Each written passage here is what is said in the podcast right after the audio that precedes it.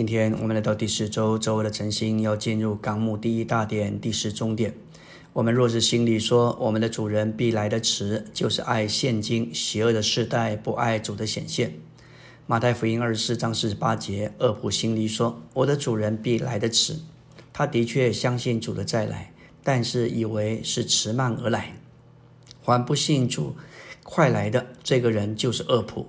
他口里虽然说主必再来，但是心中仍然以为主必延迟。说到这话的人，心里以为主人还没有要来，还有时间，也不需要那么着急。事实上，就是给自己找借口，以为我们还有够多的时间，不需要那么的紧张。很多基督徒都有这样的想法，他们不愿意主太快回来，因为他们还有一些事情尚未完成。还有一些事情还要再做，学位还没有得到，事业尚未达到成就，儿女尚未成长，他们希望他们的人生规划完成时，主再回来。当人心里这样想，主人必来的迟，这指明是爱了现今邪恶的时代，而不爱主的显现。作为正常的信徒。主期待我们天天爱他的显现，似乎他今天就要来了。我们是需要有所预备的。主说，特别在启示录里头，四次提到“我必快来”。人若是没有主必快来的态度，就不容易警醒。尼迪翁曾经说过，我们必须有愿主快来的态度和心愿。若你以为主必迟延，那主必比你所想象的更快来。何瑟温教士有一次在新年的时候，他对尼利翁说：“又过了一年，主还没有回来。”他们走在路上的时候，来到转弯之处，他就说：“也许我们转弯的时候就会见到他。”在他里面实在是有一种期待和渴望，要看见主的显现。因着他过一种等候主再来显现的生活，他的生活是警醒的。我们来到第五终点，说到动手打那些和我们同做奴仆的，乃是虐待做我们同伴的信徒。马太福音二十四章四十八节，那恶仆心里说：“我的主人必来的迟，就动手打那些和他同做奴仆的。”你也许说：“我从来没有打过人。”但是这里的打，还是一种的虐待，一种的错待。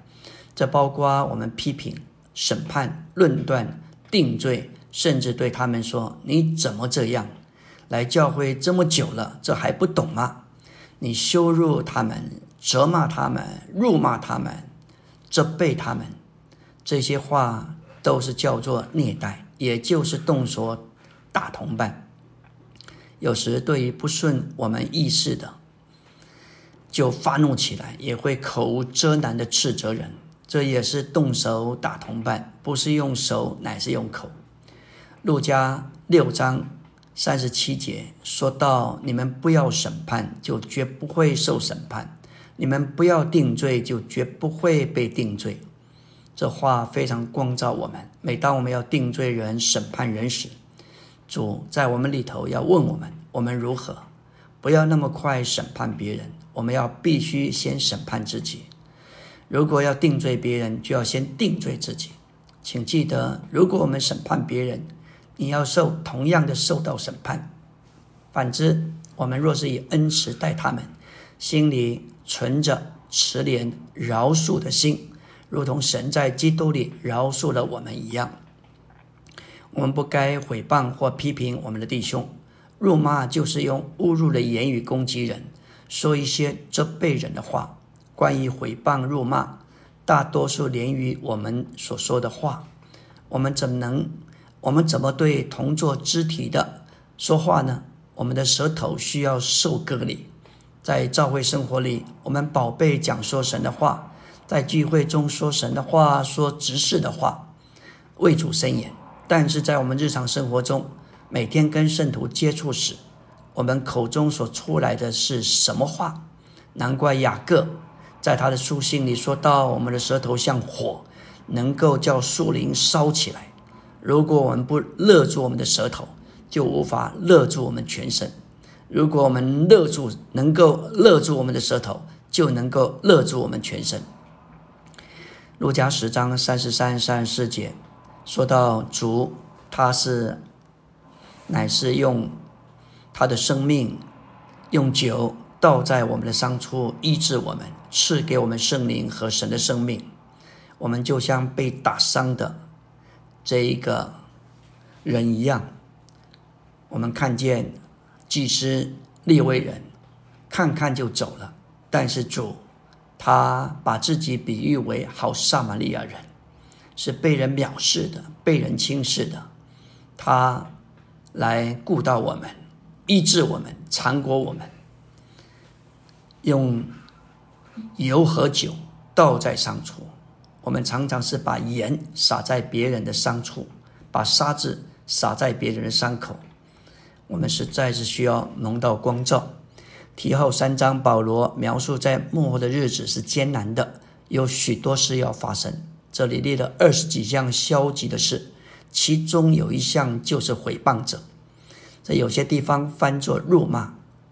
有时圣徒在服饰上有缺失，在检讨时，我们所说的常常是连于脾气和怒气，这常常会使圣徒半跌和受苦，甚至退后离开教会生活。